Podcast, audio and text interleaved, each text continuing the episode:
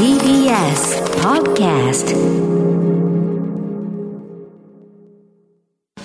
Let's change the world together. TBS Radio 905-954発信型ニュースプロジェクト荻上チキセッション発信型ニュースプロジェクト、荻上チキセッション。荻上チキと、南部ひろみが生放送でお送りしています。ここからは特集メインセッション。今日のテーマはこちらです。メインセッシ探求モードノーベル化学賞で史上初となる女性2人の同時受賞。女性研究者を増やすには何が必要なのか。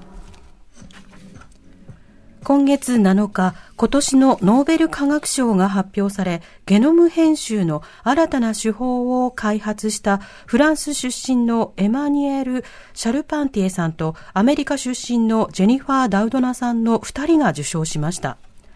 今回の受賞についてダウドナさんは女性の仕事が男性と同じように評価されることを示せて嬉しい。科学を志す若い女性を励ましたいと述べ、女性研究者ならではの難しさについても言及。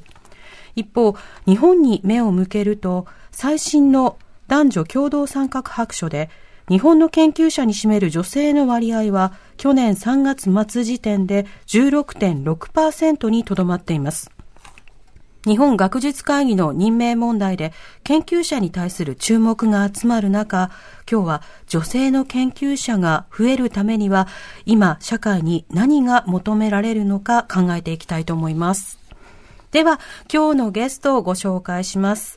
東北大学副学長で、東北大学大学院医学系研究科教授の大隅のり子さん、リモートでのご出演です。よろしくお願いいたします。よろしくお願いします。お願いします。えー大隅のり子さんは、えーご専門は神経発生学で脳の発生、発達の観点から人間の心の成り立ちを理解しようとする研究を展開。一方、女性研究者の活躍推進に対する取り組みや、女子中高生向けに理系進路のアドバイスなども行っていらっしゃいます。はい。大隅さんは普段はどういった研究されていらっしゃるんですか？はい。あの、私たちは、まあ、脳科学なんですけれども、えっ、と、ネズミを使って、えー脳がどのように出来上がってくるかというようなメカニズムについて、えー研究しています。うん。で、応用、えー問題としては、それがちょっとうまくいかなくなったらどうなってしまうのか。で、そのことが、例えば、えー神経発生発達障害、えー自閉症などですけれども、はい。あの、そういったことの理解につながるという研究をしています。うん。大島さんの、大大隅さんのその研究分野では、そのジェンダーギャップ、要は研究者の男女格差、例えば数であるとか、そうしたようなところというのはどうですか？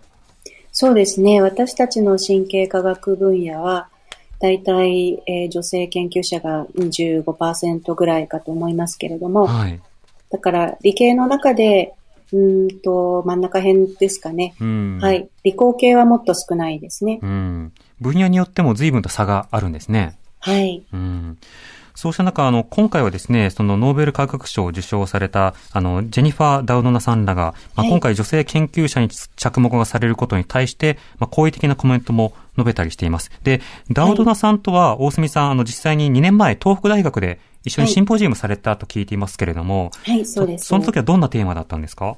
あ、はい。えっ、と、特別講演という形でお呼びしてましたので、はい。えーもうたっぷり1時間、えーゲノム編集の、えーどういうふうにしてそれが、えー開発されたのかっていう、まあ、過去、現在、そしてそれが今後どのように利用していくのかっていう、えーまあ、未来まで語っていただきました。うん。その、シャルパンティエさんとダウノダさん、このお二人の業績というのは一体どういったものなんでしょうか？はい。えっ、と、ゲノム編集ということなんですけれども、はい。えっ、と、こちらは以前の、えー遺伝子工学というものを、えーより正確に、うん。より早くできるようになったということで、はい。非常に画期的な技術です。うん。これあの、例えばはい。あ、お願いします。えっ、と、モデル動物って言いますけれども、病気のモデルとなるようなマウスを作るのに、昔2年かかっていたものがう、ん。えー2ヶ月でできると。そのぐらいスピードアップされています。でいろいろなその基礎研究などにも発展できるし、ゲノム研究そのものも非常に奥深い分野になるわけですよね。そうですね。うんあと、えっ、と、そういった医学の応用だけではなく、えっ、と、その畜産とかですね。はい。あるいは、えっ、と、害虫駆除とか、うんうん。そういったその非常に広い、えー応用範囲があります。うん。これ、シンポジウムで同席した時にダウノダさんとはどういったお話をされたんですか、あ、はい。えっ、と、ダウドナ先生に、まあ、あの、アテンドしてましたけれども、えーダウドナ先生がこれまでどんな風にその、えー研究者として、あの、歩んでこられたかというようなお話など、あの、大変興味深く伺いました。はい。印象的なお話というのはどういったものでした？そうですね。あの、この、えっ、と、エマニュエル・シャルパンティエ先生とダウドナ先生が、えーある、えー学、うんと学術の、まあ、学会って言いますけれども、あの、イベントでご一緒になって、うん。で、お互いがやってる研究を発展させたら、あ、こんななんか素敵なことができるんじゃないの？ということで、えー共同研究をされたという、そのエピソードが素敵だなというふうに思いましたう。ん。意気投合されて、しかも研究的発展をお感じになったっていう会合があられたんですね。そうですねう。ん。そうした中、今回のその受賞に関しては、大隅さん自身は、あの、どういうふうにお感じになってますか？あ、もうとっても嬉しかったです。うん。はい。で、実は、ノーベル賞の前に、2017年に、えー日本からも非常に大きな賞を、あの、出ししてるんですね。はい。日本国際賞って言うんですけれども、えはい。で、その時にもう来日されて、えー講演などを行って、で、その時に初めて、あの、目にかかりました。えうん。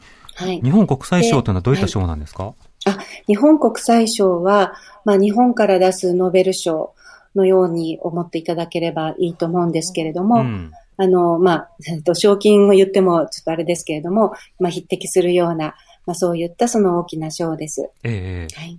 匹敵。ノーベル賞って、えっと、賞金は1億でしたっけ？1億今2000万ぐらいですかね、2000万日本円ですと。はい。で、日本国際賞も同水準の。はい。あの、まあ、あの、そう、そういうふうに思っていただければ。はい。うん、なるほど。それだけ、やはりその世界中の研究者から見ても、あの、非常に高い評価がなされる業績の方だということになるんですね。はい、そうですね。うん。えっと、日本国際賞2017年っていう非常に早い時期に出したということが素晴らしいなというふうに思っています。うん。もうその時点で、このゲノム編集は、あの、将来のノーベル賞だろうと。えーつまり、その、例えば PCR と同じようなうん。非常に素晴らしい技術だということを、えー論文が出されてから5年ぐらいで決めたということで、とても先見の明があるうんというふうに考えられます。なるほど。それを考えると、日本国際賞もノーベル賞もかなり早いタイミングでの受賞になったんですね。そうですね。うんはい。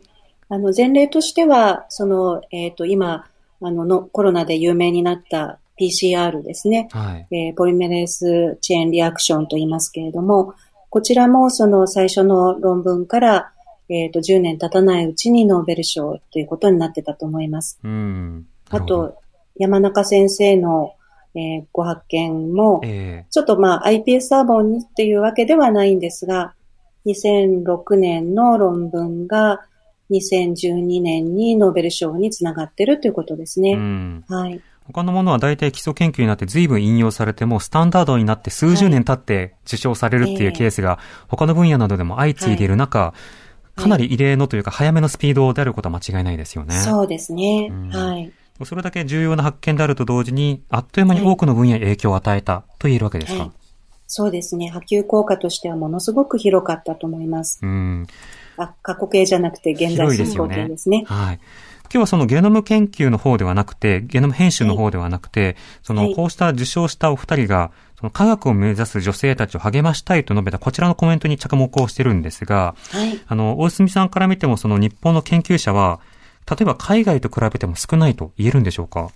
そうですね。あの、自然科学系で、女性の占める割合という意味では、あの、非常に少ないと思います、日本の場合は。うん。なぜそのような状況が続いているんでしょうか？そうですね。あの、とても簡単な、えー一言だけで言えるものではないんですけれども、えっ、と、一番の問題は、やはり、その、えー男性の、えー働き方の問題かなというのが今の私の結論です。うん。それは働き方のモデルが過剰であるというか偏っているということですか？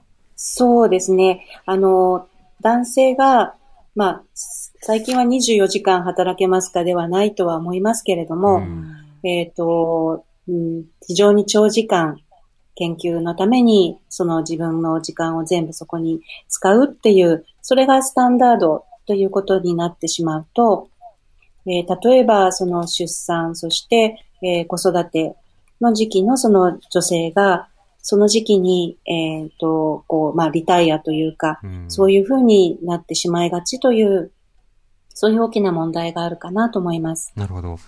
まあそれこそ研究者というのは家事、育児、あるいは出産や生理などとは無縁の人間がなるものなのだというような、そうした労働環境を作ってしまっているということになるわけですか？そうですね。まあ、あの、研究業界だけではないんだろうと思いますけれども、はい。えっ、と、日本の社会全体が、えー女性が参画する、えー女性のその、えー能力を発揮するのに、残念ながら、えー適した環境ではないんだと思います。うん。そうした中、あの、大隅さんも女性研究者の活躍推進の取り組みをされていると伺ってますけれども、どういった活動をされていらっしゃるんですか？あ、はい。えっ、と、私自身は、まあ、例えば自分の大学の中では、えー共同参画担当の副学長として、えー東北大学にいる、えーいろんな世代の女性研究者たちを、えー育てて活躍していただく。そのためのいろいろな取り組みを行っています。うん。えっと、具体的には、はい。えー若い世代の人対象の場合には、東北大学サイエンスエンジェルなどを、えーまあ、組織しまして、えで、そのサイエンスエンジェルさんたちには、身近なロールモデルとして、さらにその下の世代ですね、えー中学生、高校生などに、あの、女子で理系に進学しても全然大丈夫だよってえいう、うんうん。まあそういった身近なお姉さんとして、あの、えっ、と、姿を見せて、また、ちょあの、中高生だけではなく、うーんと、その、保護者の方、あるいは教員の方に、その女性の理系進学を、まあもちろん本人が望めばということですけれども、えあの、えっ、と、やりたいと思ったらできるよっていう、まあそういうポジティブなメッセージを出したいと思っていますえ。うん。ロールモデルを見せるとあはいいうような意味ですよね。そうですね。うんロールモデルは、あの、やっぱりとても大事だというふうに思っています。うんうん、今、生徒だけではなくて、先生や保護者にも見せるという話がありましたけど、はい。場合によっては、その、本人が望んでも、周りが妨げる側になってしまうということもあるということですか？そうなんです。やっぱりその、あなたその理系に進学して一体将来どうするの？就職先なんかないんじゃないの？とか、うん。あの、あるいはその、えー高校の先生などでも進路指導の時に、えー理系だったらまあじゃあ、おあの、免許が取れる医学部とか薬学部とか、ええそういうとこだったらいいけれども、その工学部なんかに行ってどうするのとかですね。うん。そういったその、まあ、偏見といいますか、あの、無意識の、えーバイアスが、えー女性に対してあるんではないかと思っています。うん。そうした様々なその啓発の試みを行っていて、反応というのはいかがですか、あ、そうですね。実際、その東北大学に、えー進学する、えー女子生徒、あ、女子学生さん。これは、あの、徐々に、まあ、増えてきています。うん。はい。まあ、あの、地道な取り組みの成果かなというふうに、えー私たちは、あの、えー考えています。うん、なるほど。一方でその医学部の女性差別とか年齢差別の問題などがあったりすると、あやっぱりこうした試みをしているにもかかわらずという、ええいろいろやっぱり、もやもやというか憤りみたいなものもありますよね。そうですね。あの、まあ、いろんなところに、その、スティグマとか差別とか、い、ろんなものが存在しているので、ええまあ、そういうのを一つ一つ、あの、解決していかないといけないですし、うんやっぱり一番大事なのは、繰り返しますけれども、はい。その男性が常にその自分が、えっ、と、家庭のその大黒柱として、あの、働かなければいけないと。で、妻子を養うと。うんそういったその固定観念というのが、あの、取り払われるべきだと思いますし、えで、そのためには、例えば、その、夫婦別姓の問題とえか、うんあるいは、えっ、と、その、扶養家族の、えっ、と、えー税制優遇の制度ですね。ええそういった解決しなければいけない、あの、実際の問題というのが、えーいくつも存在しているというふうに思います。うん、なるほど。そうしたその研究分野におけるその男女公平というものをいかに確保するのか、お知らせの後さらに伺っていきたいと思います。はい。TBS Radio 荻上チキ。セッション TBS Radio 905-954さて今日の特集メインセッションでは、ノーベル化学賞で史上初となる女性2人の同時受賞、女性研究者を増やすには何が必要なのかというテーマで、東北大学大学院医学系研究科教授の大隅典子さんにお話を伺っています。はい。まあ先ほどあの選択的夫婦別姓などの話もありましたけれども、例えば業績とかね、論文とかも、その選択的夫婦別姓がなければ名前が変わってしまうことで、業績がある種リセットされるというか、引用の形も変わるなどいろんなね、不便もあったりするんですよね。実は生活の細部であるとか研究者のライフスタイルというものにも大きな影響を与えるものが、まあ絡まってるんだなということもよくわかってきます。後半もいろいろ伺っていきたいと思います。時刻は間もなく5時です。時刻は5時になりました。荻上チキセッション。今日の特集メインセッションは、ノーベル化学賞で史上初となる女性2人の同時受賞。女性研究者を増やすには何が必要なのか。ゲストは、東北大学副学長で、東北大学大学院医学系研究科教授の大隅典子さんです。引き続きよろしくお願いいたします。よろしくお願いします。よろしくお願いします。さて、どうして理系の研究者など、理系に限らないんですけれども、ええ様々な研究職で女性の数が少ないのか。大隅さんは、あの、前半の部分で、それは、かつての働き方、特に男性を中心とした働き方や制度が、そのまま残っていることが問題だとお話しされてましたね。はい。はい。リスナーの方からこういったメールもいただいてます。はい。えー、フランチャコルタさんからです。私が学生だった頃、お世話になっていた研究室の博士課程には5人の先輩がいました。4人が男性、1人が女性、皆が既婚者で未就学の子供が何人かいるという状況でした。男の先輩たちは朝8時頃に来て、20時頃まで実験をしたり、カンファレンスをしたり、資料収集をしたり、一方の女性の先輩は9時に来て、16時には保育園のお迎えにダッシュで向かい、お子さんが体調を崩すと看病のために研究室をお休みしていました。医師として仕事をしつつ、学位取得のためにも研究もするという同じ土俵なのに、女性と男性とでこんなにも子育てが時間的制約を生むのかと私はショックを受けました。その女の先輩との話で一番印象に残っているのは、准教授に妊娠を伝えた時に、で、いつ辞めるの？と真っ先に聞かれた。教授はご理解ある方で、子供のために時短や病休を許してくれて感謝している、です。長々と、長々と書いてしまいましたが、女性科学者、研究者に必要なのは、妊娠、出産、子育て支援だと思います、といただきました。メールありがとうございます。ありがとうございます。あの、大隅さんが指摘された問題の、すごく分かりやすい実体験をメールでいただいたんですけれども、今のメール、大隅さんいかがですか？はい。あの、まさにそういった、あの、えーケースというのが典型的な、あの、ことなんではないかというふうに思います。うん。で、これあの、日本の方だと、ああ、そうだよね、こういう問題あるよね、っていうふうに皆さん思われると思うんですが、はい。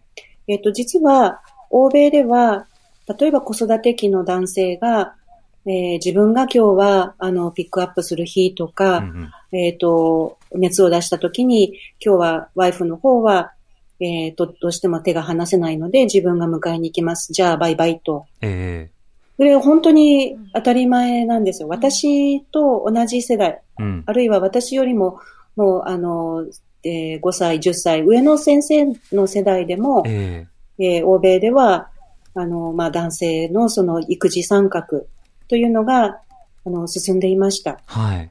この点が本当に日本は大きく違うと思います。うん、なるほど。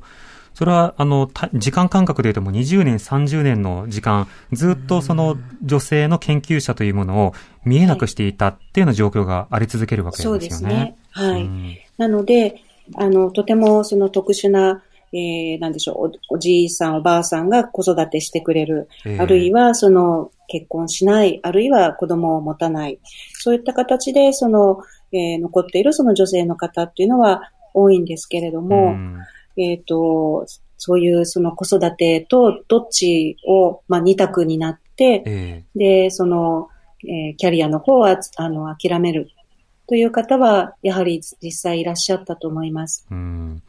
また、あの、世の中に例えば女性は理系が苦手というような言説があること自体が、その女性研究者に対してプレッシャーとなって、その本、はい本人の能力を発揮できないような状況になっているということを、例えば心理学の論文などで明らかにされたりであるとか、で、他方でその、あの、大住さんの分野である、例えば脳科学などですと、いやいや、脳の構造が違うんだみたいな俗説みたいなのがこう流通したりして、なんかこう足を引っ張るみたいなこともあったりして、学問の誤った理解や、あの、認識がそうしたギャップを生んでしまっているという側面はいかがお感じですか？そうですね。あの、私はその生物学に軸足があるので、はい。えっ、と、その男女が全くその同質なものだというふうには思っていません。うん。で、平均値で言うと違いがありますし、はい。ただ、その男女の平均値の違い、それよりは、えー個人差の方が大きいうん。というふうに思っています。最近そういうふうに分かってきたみたいですね。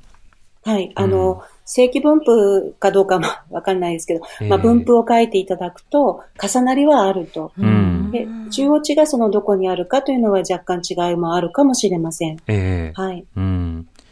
そうしたようなその状況ですと、やっぱり本人の意思というものを尊重できる社会にしていくために、例えば偏見を取り除くことや、いろんな選択肢を取れるようにするために、育児や教育の環境を整えていくことなど、やることこれたくさんありそうですね。そうですね。ただ、その、えっ、と、例えば、女性が今の男性と同じだけ働くと。それがはいスタンダードだっていう、その、えー制度の設計だと、うん。私は破綻するんじゃないかなと思います。うん、なるほど。うん、それは結局、その、えーっと、長時間労働を前提とした、あの、社会ということになるので、ええそうではなくって、もっとそのワークシェアリングをしていくというのが、これからの社会に必要なことなんではないかなというふうに私は思います。ということは、その研究分野のことというのは、教育やあるいは大学機関などのあのはい労働の問題だけではなくて、日本社会の働き方の問題に合わせて、育児環境であるとか様々なインフラを整備することが不可欠ということになるわけですね。そうですね。うんはい。なるほど。で、一番大事なのは、その、えーっと、イクメンという言葉が必要なくなるようなええ要するに子供を持っているお父さんという、あの、だけでいいはずで、うんうんイクメンをしてるっていうこと自体が何かすごくこう特殊なことなんではないっていう、うんそういうしょあの社会になっていくことが大事なんではないかなと思います。そうですね。あの言葉もなかなか不思議な言葉ですよね。はい、うんそうですね。あとはその理系女子、まあ理系女って言われたりもしますけれども、あの今回の報道でもそういったものが見出しに載っていた新聞があるんですが、そういうようなその区分というものも、あの、はいいかがですか？そうですね。あの、まあ、理系上を応援するプロジェクトというような言い方を、あの、私たちもしたことはありますけれども、はい。それもその、えー、理系所という言葉がなくなっていくというのが、あの、いい方向かなというふうには思います。はい。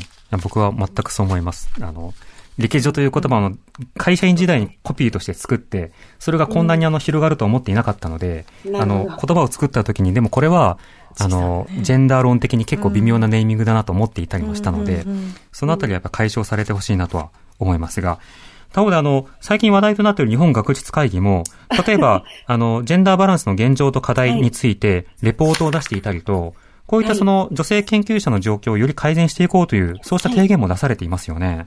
そうですね。うん。えっ、と、学術会議でまず女性が増えたのは、えっ、と、2005年、20期という時です。はい。で、この時に、えっ、と、私も会員になったんですけれども、ええーまあ、20%というところを、あの、も目標にしてう、ん。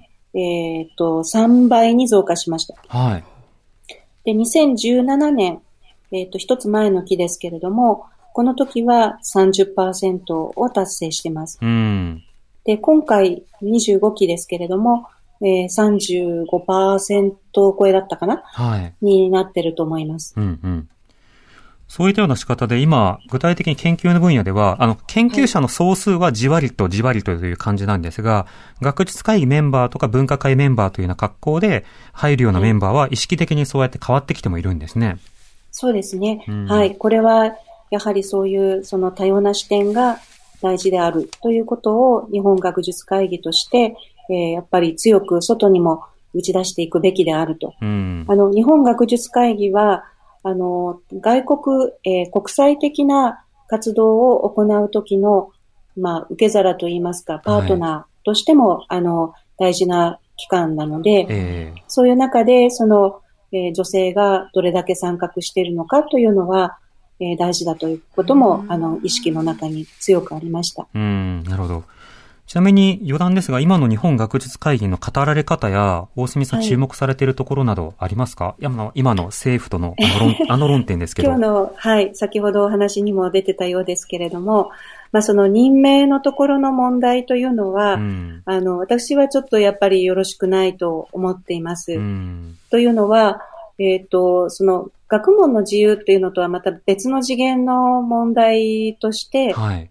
えっ、と、一応手続き的に、その推薦したらそれを任命するという作りになっていたものを、ええっ、と、拒否するということになると、これは例えば学長などをそれぞれのその、えー国立大学法人で決めて、えうん。で、その持ち上げるわけですけれども、はい。それをその拒否できるということにつながってしまうと、うん。まあ、その単なる学問ということ以上に非常に大きな問題になるんではないかということを恐れます。ああ、いろいろな自治の問題にも関わってきますよね。そうですね。うんはい。一方でその日本学術会議が様々な提言を自主的に行っていることは意外と知られていない一方でね。最近もはい例えば、そのトランスジェンダーに関するものとか、今回のようなジェンダーバランスに関するものとか、いろんなの議論がなされていたりする。あの、はい大隅さん自身はこういった分科会に何かこれまで参加されたことなどはありますか？あ、はい。えっ、と、私は第20期から23期の会員だったので、はい。えっ、と、第2部という、まあ、生物系っていうんでしょうかね。うん。あの、そこの会員でした。はい。で、基礎医学委員会の委員長なども、えー務めてきました。うん、うん。はい。で、その中で、えっ、と、いくつかの、その、えーまあ、分科会ベースとかの、その、提言などに関わっています。これまで関わった提言は、例えばどういったものですか？あの、そうですね。例えば、神経科学分科会で、えーまあ、神経科学分科会といくつかの関連する、えー分科会が合わせて、はい。えー脳科学研究のそのあり方うん、うん。というようなことについて、今後、えー10年、20年見据えてどうしたらいいかというような、まあ、そういったあのことを行っています。うん、なるほど。で、ただ、あの、えっ、と、提言というのよりも、その勧告っていう方がより重たい、その発出する、えー日本学術会議からの意見というのがあるんですけれども、えで、この勧告っていうのは、確かに、えっ、と、多分10年以上ですかえね、うん。えっ、と、出されていないということがあります。はい。勧告というのは、えっ、と、かなり、その、作り込まれていて、うんと、例えば、その、理化学研究所に、えっ、と、脳科学を研究するセンターを作るんだと。うん。そういうものが必要であるということを非常に強く政府にその言って、で、実際にそれを実現化していく。そういった時に使われる大変重たいものなんですね。えなので、えっ、と、そういう、えーレベルの勧告は、この、例えば10年の間、えっ、と、出されてこなかったというのはあります。えうん。まあ一方で、その、政府の方、あ、まあ、島村さんかな？が言っていたのは、はい。その、答申がずっと出されてないというふうに言っていて、ただ、答申というのは指紋が来た時に答えるものなので、あの、指紋が来てないから答申してないのは当たり前だよと言いつつ、あの、はい。日本学術会議は提言はいっぱいやってると。ただ、より練られた形の、えー勧告などについては、大隅さんもうちょっと出してもよかったのではないかという感じですか？それは難しいですね。うん。あの、要するに日本学術会議だけが一方的にあの、勧告を出すという作り、あの、まあ、なんでしょうか。えっ、と、ロジになってはないので、えこれはその、やっぱりキャッチボールをしながえら、うんえーどうやってそのよく、日本を良くしていくのか。で、その時に、日本は、あの、もちろんその、えっ、と、明文化したものをベースにして、えー国を動かしていく国なので、あの、大統領がなんか突然何か言ったら、えー勝手に何かが動くという国ではありませんから、うん。なので、えっ、と、手続き的にそのステップを踏んで、勧勧告などを作って、で、それをもとに法律を作り、で、その組織を作り、ということになっていきます。うん。はいまあ、そういった科学をめぐる政治コミュニケーションもいろいろな場面で必要だということをよくわかります。そうした中でその、まあ、女性研究者の数を増やすためにはということではあるんですが、学術会議の実際を見ていても、かなり実はあの予算などもかなりカツカツで、あの研究者たちが手弁当でやっているような状況というのが。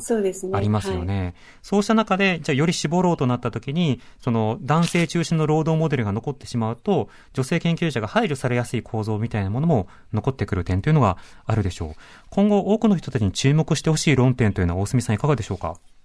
はい。えっ、と、やはり、あの、ちょっと繰り返しになりますけれども、あの、男性の働き方が、その学術だけではなく、日本の社会の中で、えっ、と、もっと、あの、見直されなければいけない。そうでないと、非常にそのお金のかかる、えー支援というものが、まあ、必要になってしまうということなので、ええそれはサステナブルではないというふうに思います。うん、なるほど。後ろからピアノのような音が今聞こえてるのすいません。あ、なんでだ？うちの 就業時間。あ、終了時間で大学のチャイムなんですね。はい。ちょうどあのセッションの方もお時間となりましたので。わかりました。はい、ありがとうございました。ありがとうございました。はいありがとうございました失礼します。失礼いたします。えー今日は東北大学副学長で東北大学大学院医学系研究科教授の大隅典子さんにお話を伺いました。TBS Radio 荻上チキセッション TBS Radio 905-954荻上チキセッションエンディングのお時間です。この時間にはもう真っ暗になりましたね、外は。はい。うん。秋、そして冬と。生放送中にどんどんね、日が落ちてくる。うん、それがよくわかりますね。ただ今日の放送ですけれども、やっぱりいろんな部分でね、その壁になっているものがあって、そういったようなものが女性研究者の数を増やすことを妨げている。で、そこにはやっぱり差別の問題もあるし、軽視の問題もあるし、そして今までの観光をそのまま残してしまっているっていう分働き野も方のね、モデル自体がね。多々あるわけですよね。そうした中で、でもお話面白かったのはその学術会議のメンバー、あの、例えば委員会とか、ええ。いろんなところのものの男女比率を一式的にこう変えてるっていう試みは、あ、そうだったのか、そういったのをやってるのかみたいな。うん。前からね。ねえ、うんなるほど。あの、ほら、政治の世界だとさ、2030って言ってさ、2020年までに30%の、えー割合で、はいえー指導的地位にいる女性の比率を目指すんだっていうことを言ってたでしょ、うんうんで一方でその国会議員の割合も、あの、内閣の閣僚の割合も全然そこに満たなかったし、それを含めて達成できなかったから、まあ、みタイミングを変えますみたいな、そうしたの方針っていうものを出したりしたじゃないですあか。りましたね。いや、そこは見直さなくて、あの、いいんだけど、そこはそのままやってほしいんだけどっていうところを、あの、勝手に見直すでしょ？うんでも一方でいろいろなその活動とかを知っていることに加えて、自分たちでこう実行して女性比率とかもこう見直しをしているところに対しては、なんか勝手にメスを入れようとするっていうね、流れもよくわからんですね。ますます話を聞いていて、なんだかなって思いました。首をかしげてうね。ん。まあ、メインはそのあたり、そのステレオタイプとか、えー、女性差別とかいろんなものをやっぱり撤廃していこうということに尽きるので、これはやっぱり研究分野、いろんなところで啓発、それから投資していかなきゃいけないなと思いましたね。改めてねで、他の分野もそうですよ。はい。あらゆる職場、あらゆる産業、うん、意識的にね。ね、つながっていく話だなと思いました。さて、明日ですけれども、コロナ危機に直面するバス業界の現状と課題ということでお送りしていきます。はい。いろいろ旅行もね、控えられたりとか。GoTo トラベルキャンペーンも始まりましたんでね。うん、旅行だけじゃなくてね、その法事とか、実家に帰るとか、それこそ年末とかが近づいてくるとね、年末年始どうしようかとか、うんあるじゃないですか。移動がね。うん。その時政府どういうアナウンスするんでしょうね。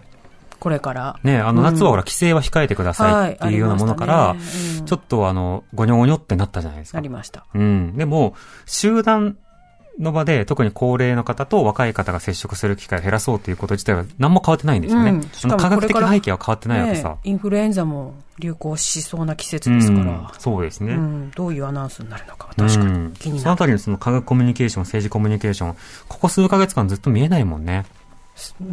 もっと前からのような気もするけいや、れど。ほら、あの、国会やってなくて、うんかつ記者会見をやらなくなってからですよ。うん発信が明確に。減りました。うんそのあたりのね、課題なんかにもつながってくる話だと思うんですけれども、明日はまず現状、産業に対してどんな影響が出てきたのかということを伺いますので、あの、リスナーの方にもね、バス業界の方などいらっしゃると思います。ぜひともメールをお寄せください。はい。